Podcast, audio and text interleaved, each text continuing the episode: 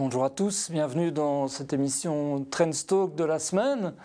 Euh, nous allons évoquer euh, la reprise de la croissance économique, son impact, la confiance qu'on peut avoir dans les marchés aussi, euh, avec un certain nombre d'incertitudes qui sont là aussi euh, peut-être euh, à l'horizon. On reparle du Covid avec des, restrictions qui pourraient être décidées. on a évidemment le contre-coup du retour de la croissance, notamment l'inflation et les pénuries. Est-ce que tout ça est de nature à remettre en cause l'embellie qui est de retour? On en parle avec Alain Duré. Alors Alain Duré économiste en chef pour Goldman Sachs en Europe après une belle carrière qui est notamment passée par la Banque Centrale Européenne, si je ne m'abuse. Donc ce sera intéressant d'avoir aussi ce, regard-là. Euh, on, a une belle reprise économique, c'était attendu. Elle est même dans certains pays plus importante qu'annoncée, si je ne me trompe, notamment en France. Vous connaissez bien le pays. Euh, est-ce que bah, cette reprise, elle est euh, importante, intéressante et euh, confortée? Et est-ce que, par ailleurs, on reparle beaucoup d'une flambée des cas de Covid dans les pays européens? Est-ce que c'est de nature à la contrarier, cette reprise? Bonjour Olivier Mouton. alors, pour le moment, c'est un risque, évidemment, dans notre nos prévisions en fait macroéconomiques euh, à horizon 2023, euh, il y a trois risques majeurs euh, que l'on voit. Il y a le risque évidemment politique hein, qui reste toujours d'actualité et l'autre risque évidemment très important, c'est le risque du virus.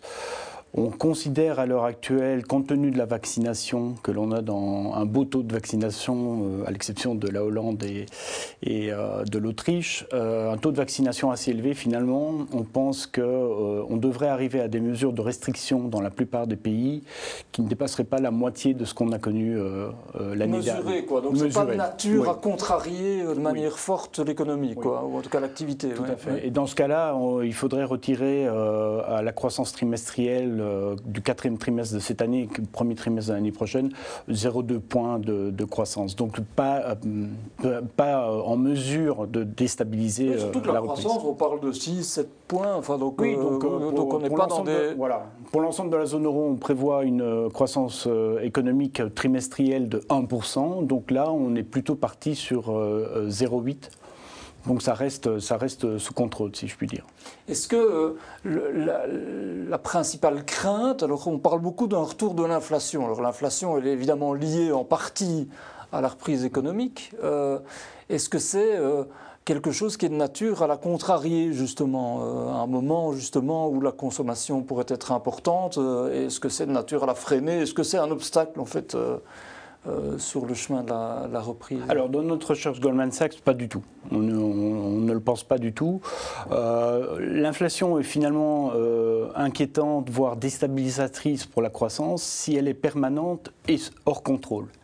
Or, elle est sous contrôle. Elle est sous contrôle dans la mesure où d'abord les ingrédients de cette inflation sont euh, sont temporaires parce que issus de composantes volatiles de l'inflation que sont euh, les prix énergétiques et le prix sur euh, les produits alimentaires non traités.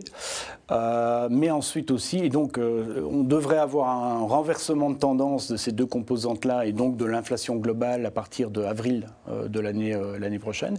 Et puis aussi parce qu'on a des banques centrales qui, ont comme objectif la stabilité des prix. Donc, qui tiennent le cap, enfin, qui le, tiennent, le, tiennent le cap oui. Et, oui, ça, avec des taux qui restent, euh, qui restent intéressants. Enfin, on, est, on, ne voit pas euh, un changement de politique. Euh, non, alors on, parle d'une réduction des achats nets de, des banques centrales, mais il n'est il est pas du tout question aujourd'hui de retirer la liquidité excédentaire qui a été mise dans le système par les banques centrales, puisqu'elles ont pris l'engagement de réinvestir tous les titres accumulés depuis la crise de 2007 hein, dans leur bilan pour une durée euh, considérable, selon moi.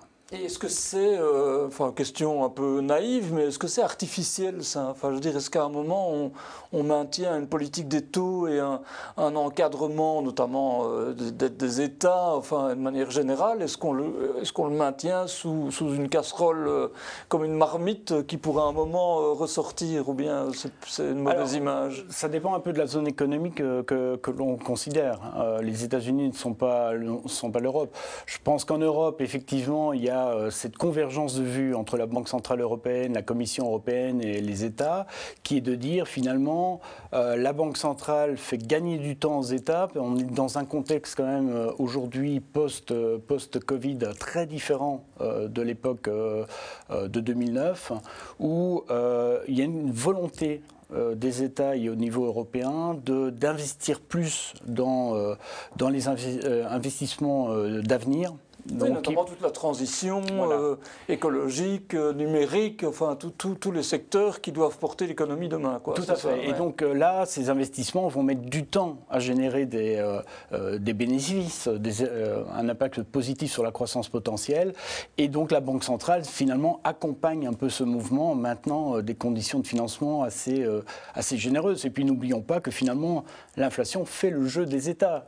l'inflation érode la, la dette en termes réels et puis garantit que finalement on aura une croissance nominale plus élevée que les taux d'intérêt actuels, ce qui amènera euh, inéluctablement une, baisse euh, du niveau de la dette publique. Graduelle et lente, mais euh, une baisse quand même. Est-ce que on parle de, effectivement de cette transition écologique? Alors j'imagine qu'il y a des secteurs qui vont à la fois porter la croissance, qui, vont, euh, euh, bah, qui seront intéressants pour les investisseurs de manière générale.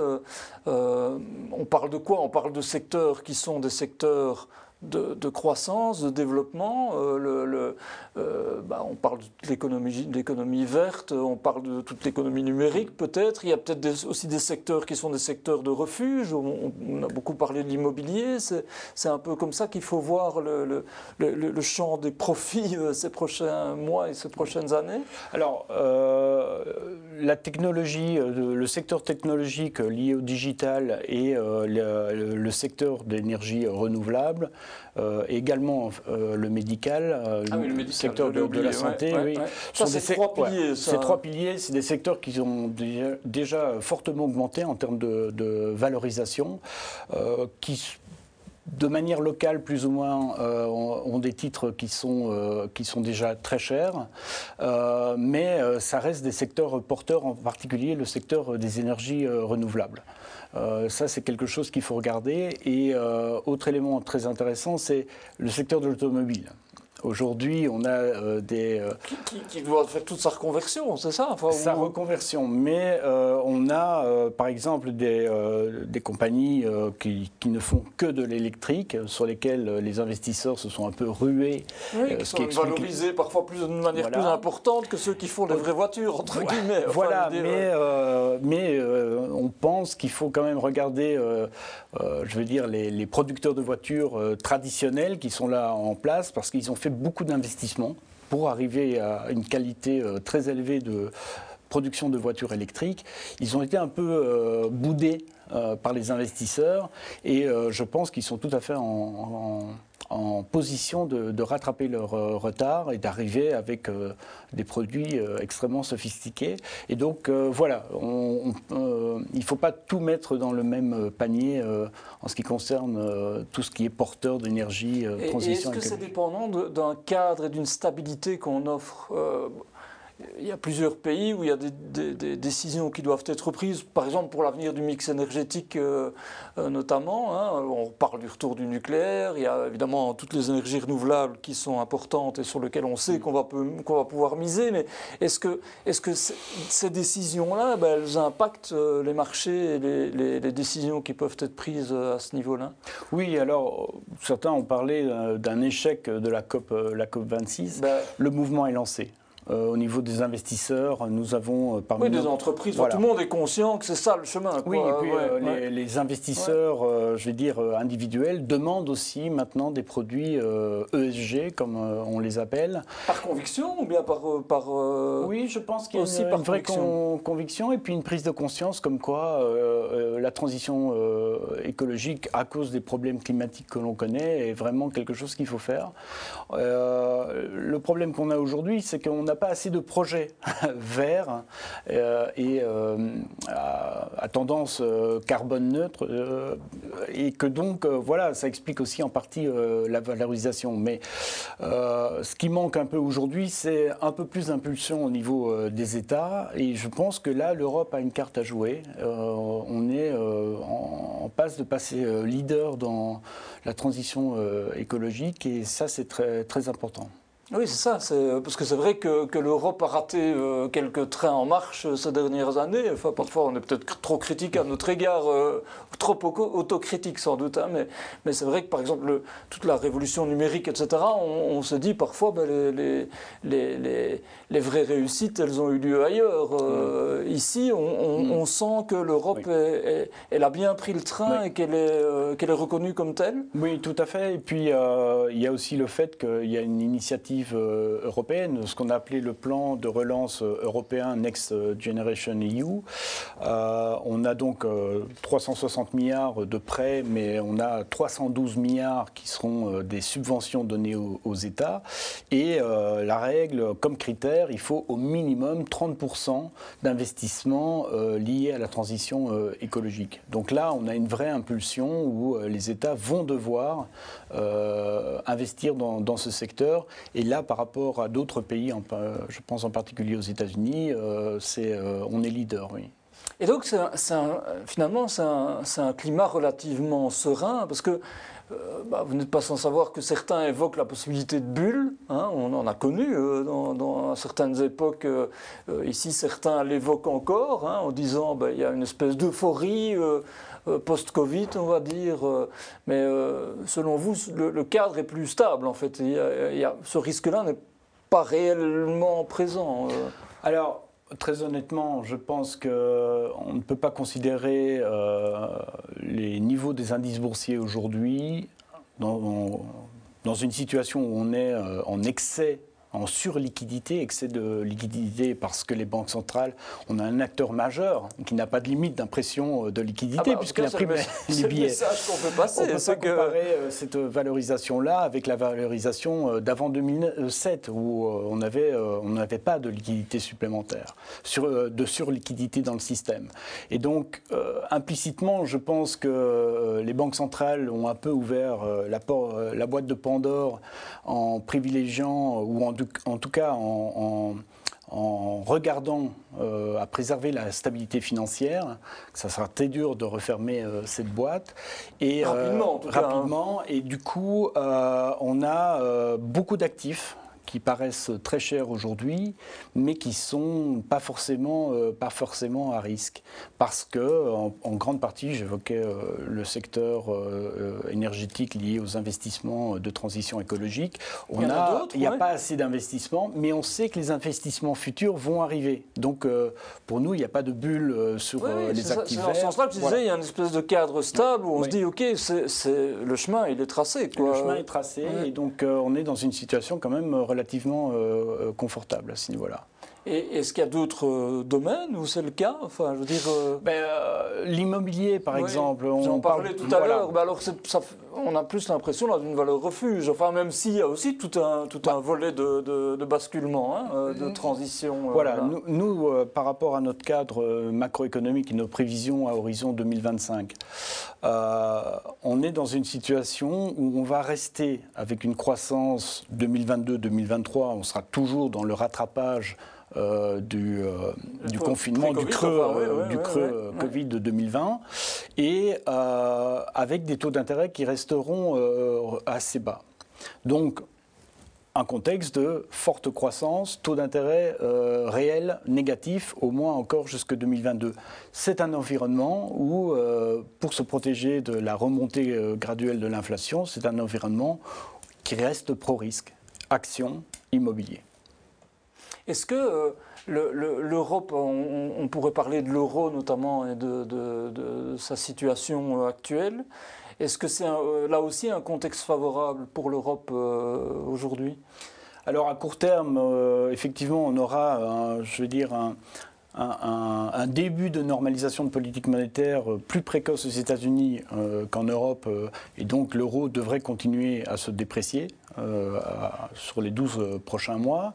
En revanche, euh, à long terme, on a quand même un potentiel d'appréciation de l'euro qui est assez important. pour deux raisons. La première, c'est qu'aujourd'hui, quand on regarde la part de l'euro dans les réserves de change des gestionnaires, les asset managers et les banques centrales, on est à un niveau encore nettement plus bas euh, en termes d'exposition à l'euro qu'avant euh, 2007. Ça veut dire que des personnes qui ont été échaudées par euh, le problème de liquidité bancaire et puis de dette souveraine dans la zone euro sont parties, et ne sont jamais revenues. Donc ça, c'est déjà, déjà très important.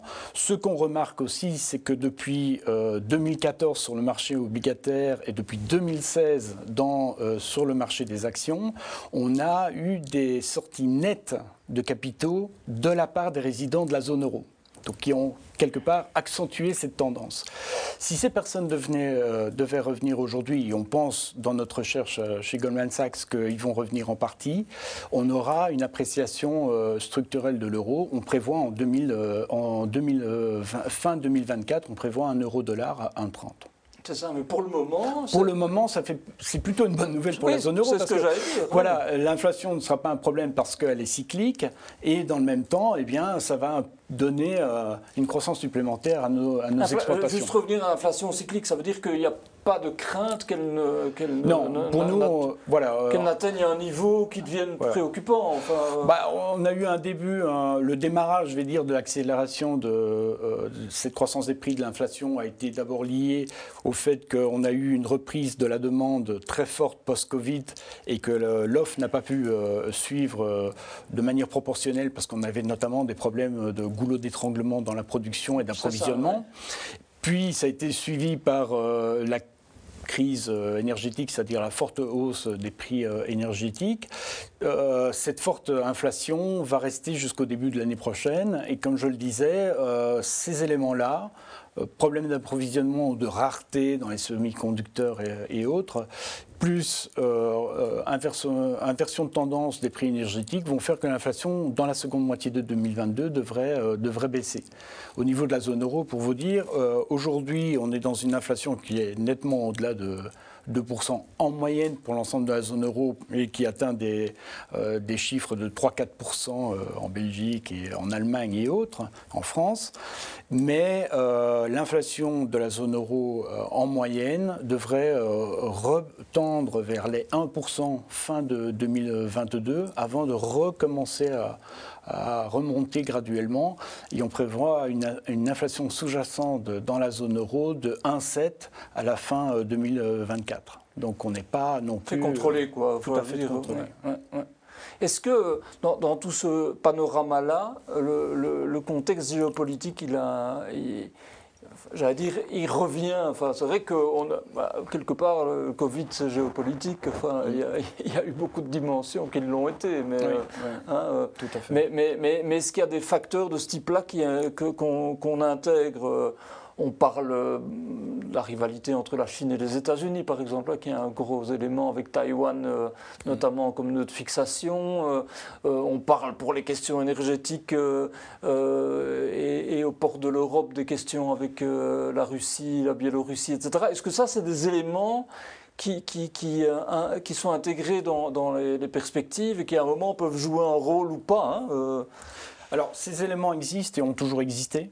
Hein, et ben, si on regarde l'année prochaine et euh, euh, au-delà, euh, c'est clair que le problème potentiel Chine-Taïwan, Russie, Ukraine, Moyen-Orient restent des, risques géopolitiques qui, qui, seront toujours présents. Ils sont plutôt, je vais dire, en second plan dans l'esprit des investisseurs actuellement.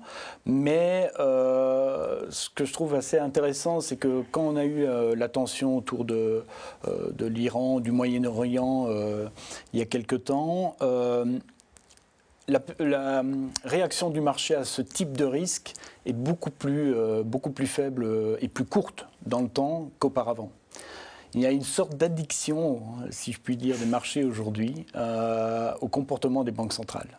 On sait que les banques centrales vont rester très durablement dans, euh, euh, dans la place et qu'aujourd'hui, eh euh, en particulier au niveau européen, mais même au niveau américain, les gouvernements ont une appréciation de la situation budgétaire qui est plus relaxe aussi. Donc il y a cette sensation parmi les investisseurs que euh, s'il y avait un gros problème, on aurait à nouveau une, coordination politique budgétaire et monétaire qui permettrait de stabiliser, euh, stabiliser euh, les marchés. Donc c'est favorable au risque, enfin, je dire, en tout cas. C'est pour ça qu'on est, qu'on est pro-risque. Mais alors, très important, on est pro-risque dans le conseil que, que l'on donne à nos clients à location de portefeuille. On est surpondéré en actions, surpondéré en matières premières, neutre euh, en cash et sous-pondéré en obligation, parce qu'on ne s'attend pas à beaucoup plus de baisses, euh, on ne s'attend pas à des baisses euh, de taux. Mais, mais il faut regarder aussi la volatilité, parce qu'une bourse, des cours boursiers qui augmentent dans un régime de très forte volatilité, évidemment, c'est un contexte très incertain et risqué. Or, on a développé chez Goldman Sachs un modèle, notamment sur l'indice SP500 américain, où on combine des indicateurs financiers, des variables macroéconomiques et des variables d'incertitude, macroéconomiques, politiques et autres. Euh, c'est essentiellement euh, l'aspect croissance où les investisseurs regardaient post-Covid euh, la reprise économique liée aux réouvertures euh, progressives des gouvernements et les taux d'intérêt bas qui ont expliqué la faible volatilité que l'on a eue l'année dernière et qu'on a encore aujourd'hui. Si on regarde pour 2022, qu'est-ce qu'on remarque? C'est que va avoir comme euh, on va avoir euh, les pointes, on pourrait avoir des pointes de volatilité, mais qui seraient très limitées euh, en, termes, euh, en termes de niveau, parce que euh, les marchés ont bien compris qu'on n'est pas dans une vraie restriction monétaire. On est dans une normalisation à la marge, mais que mhm. globalement, les conditions de liquidité et de financement sur les marchés financiers vont rester très généreux et très bas.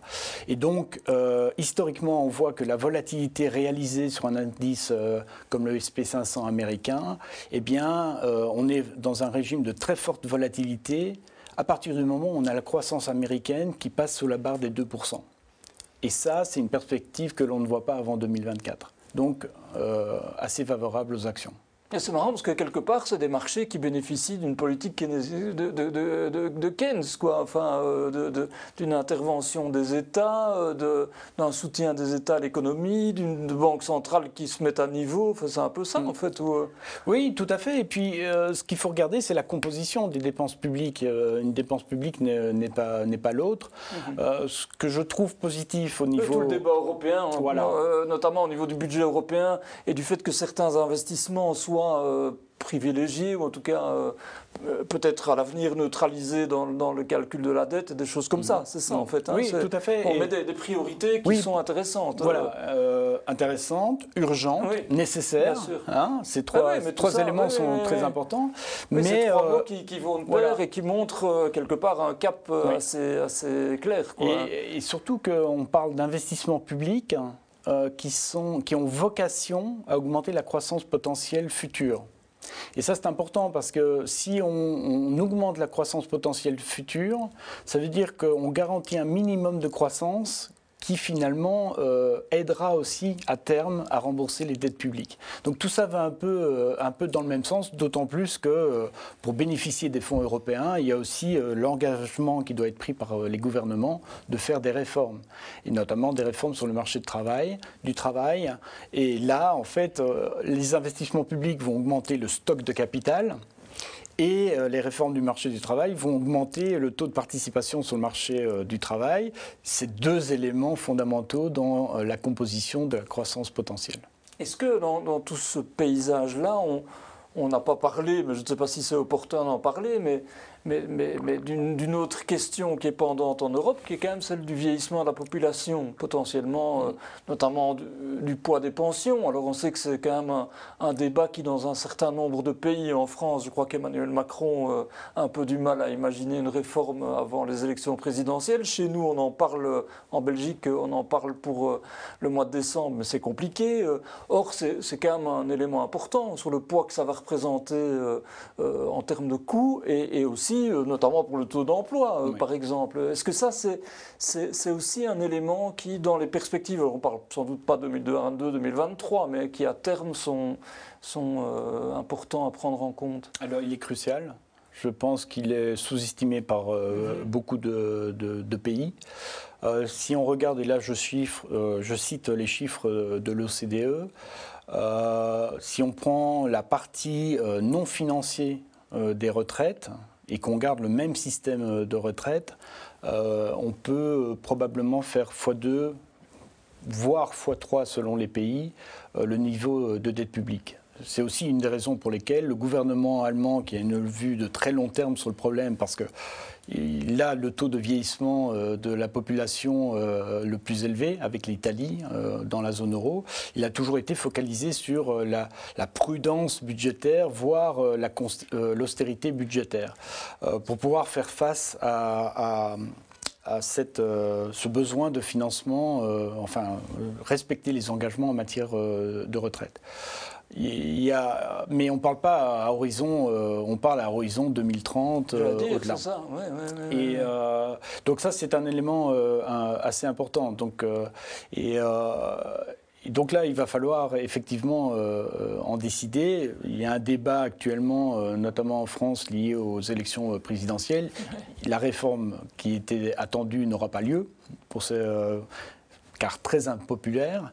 Mais, mais il faudra effectivement en prendre en compte parce qu'il y aura deux, à terme, les dépenses publiques, enfin le budget de l'État est voué à se détériorer par deux composantes liées au vieillissement de la population. D'abord, les dépenses publiques liées en matière de santé, on a des maladies et des, euh, euh, des, besoins en matériaux pour traiter ces, ces, maladies qui coûtent de plus en plus cher. Et le deuxième élément, évidemment, ce sont euh, les retraites liées au vieillissement de la population. Et donc ça, c'est quelque chose qu'il faut regarder de manière très précise, qui n'est pas du tout encore regardé par les marchés financiers, mais qui à terme, évidemment... Mais qui, qui peut être une opportunité aussi, j'imagine. Enfin, je veux dire, quand on parle de tous ces enjeux-là, quand on parle des, tout à l'heure, vous avez dit les trois secteurs, enfin, il y avait le numérique évidemment, enfin, digital, euh, euh, toutes les, énergies renouvelables et le, domaine euh, vert pour faire court, et le domaine médical. Donc ça montre quand même que c'est aussi potentiellement une opportunité. Oui, les investisseurs l'ont compris. Hein. c'est pour ça qu'on a le, secteur de la santé notamment et, du digital qui, qui ont reçu, qui ont beaucoup de succès actuellement parmi les investisseurs et beaucoup d'investisseurs, vous avez dit à un moment, pas assez de projets. Ça veut dire qu'il y a, du chemin euh, dans, ce, domaine-là euh. Si je prends le, contexte euh, européen, pour le moment, il y a un peu une période de grâce de la part des investisseurs vis-à-vis -vis des projets européens c'est euh, le Next Generation EU, c'est quand même un pas supplémentaire vers l'intégration. Ça, ça, ça, marche bien euh, au niveau des investisseurs. Ils aiment bien, ils aiment bien ça. Euh, alors qu'il y a encore deux ans ou trois ans, on parlait encore, enfin certains investisseurs envisageaient un éclatement de la zone euro. Pour le moment, c'est pas du tout le sujet. C'est vrai qu'on n'en parle plus, effectivement. Voilà, donc, donc ça, ils aiment bien. Mais il y a un moment donné où ils vont quand même regarder si on a retour sur investissement et ces investissements publics. Et si ce n'est pas le cas, euh, on aura effectivement une réaction assez forte. Euh, et, là, donc, en 2024-2025 pourrait être décisif. C'est ça. Mais en tout cas, euh, du message que vous envoyez, c'est que 2022, voire 2023, sont plutôt des années qu'on peut attendre de manière assez euh, sereine et optimiste en fait. En particulier 2022 parce qu'on euh, on aura moins de bénéfices. Hein. On ne parle plus de bénéfices euh, d'entreprises à deux chiffres, mais les investisseurs sont davantage focalisés sur taux d'intérêt et croissance. On a un rattrapage en 2022 encore de la période de la crise Covid. On commence la normalisation en 2023. En 2024, on revient à des taux de croissance, euh, je vais dire, historiquement euh, normaux euh, qu'on a connus par le passé. Et donc, donc, effectivement, on est dans un contexte assez favorable à ce niveau-là, oui. Eh bien, Alain Duré, merci beaucoup. voilà, c'était les perspectives de, Goldman Sachs Europe pour les investisseurs et pour ces années à venir. Bon, on, en sort plutôt, en tout cas, plutôt rassuré, j'allais dire, et avec des perspectives qui donnent quand même peut-être envie euh, d'investir et d'agir. En tout cas, c'est ce qu'on peut entendre de, votre propos. Euh, on verra évidemment comment ça se concrétisera et, comment euh, les, jours à venir évolueront en matière sanitaire, etc. Mais enfin, vous entendre, ça permettra quand même de dépasser et de voir passer ce cap avec une certaine sérénité. Donc, Tout à fait. Merci mille fois à vous. Merci à vous. merci de nous avoir écoutés et à bientôt pour une prochaine émission de Trendstalk. Merci beaucoup.